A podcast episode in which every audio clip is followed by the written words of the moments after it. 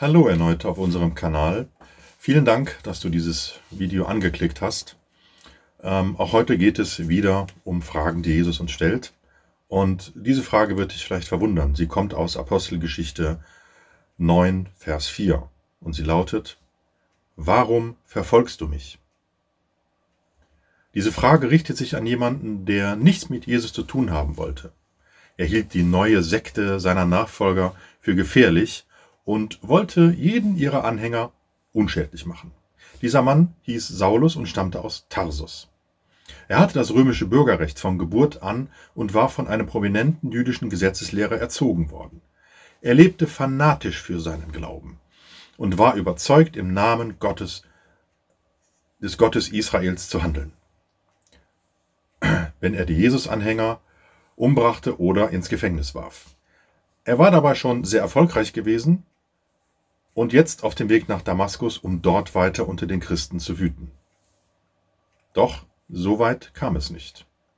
Der Herr selbst hielt ihn auf. Er offenbarte sich dem Saulus ganz persönlich und stellte ihm eine direkte Frage. Paulus fiel wohl ganz perplex auf den Boden und fragte, Herr, wer bist du? Und Jesus antwortete, Ich bin Jesus, den du verfolgst.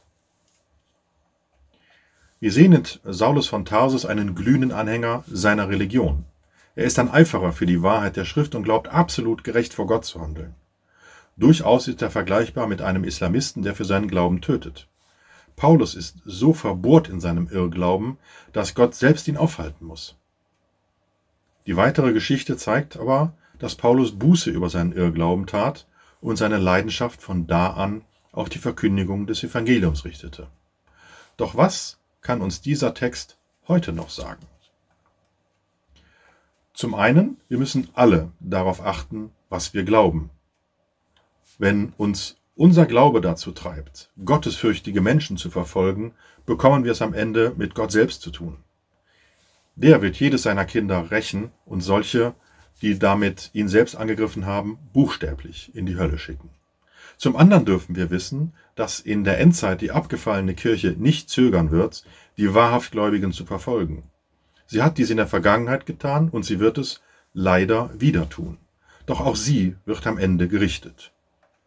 Doch bleiben wir im Hier und Jetzt. Die Aufgabe jedes einzelnen Christen ist es nicht, andere wegen ihres Glaubens zu verfolgen. Auch ist es nicht Aufgabe einer Gemeinde oder eines Gemeindebundes, andere wegen abweichender Glaubensüberzeugungen zu verfolgen oder zu ächten. Gleichwohl ist es Aufgabe eines jeden wahrhaft Gläubigen und, seiner, und einer rechtgläubigen Organisation, das Evangelium auch dort zu verkündigen, wo es in Vergessenheit geraten oder gefälscht worden ist.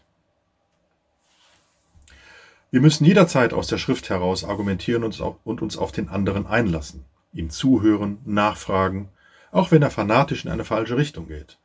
Wir müssen uns dabei vor allem an die Kernpunkte des Glaubens herantasten und auch daran festhalten. Darum, wer Jesus ist, was er für uns getan hat und was er fortwährend für uns tut.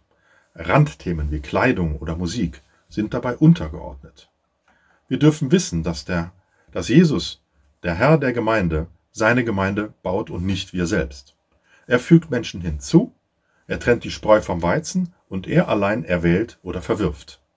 Kein Mensch kann einen anderen bekehren, das kann allein der Heilige Geist.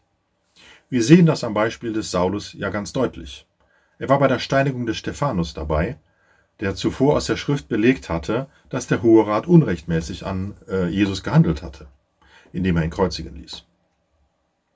Saulus hatte Gefallen am Tod des Stephanus und startete eine organisierte Verfolgung der jungen Gemeinde. Niemand konnte ihn aufhalten. Nur Jesus. Doch Jesus vernichtete Saulus nicht etwa. Die Gebete der früheren Märtyrer waren zum Herrn aufgestiegen und er hörte sie. Stephanus hatte bei seiner Steinigung noch gerufen, Herr, rechne ihnen diese Sünde nicht an. Jesus, unser Herr, hätte mit einem Wort Saulus vernichten können. Doch seine Gnade war größer. Er stellte Saulus vor die Wahl. Stattdessen ihn zu erkennen und Buße zu tun. Und so geschah es. Im Römerbrief hat der so geläuterte Saulus, der dann Paulus hieß, das folgende Wort geprägt. Segnet, die euch verfolgen, segnet und verflucht sie nicht.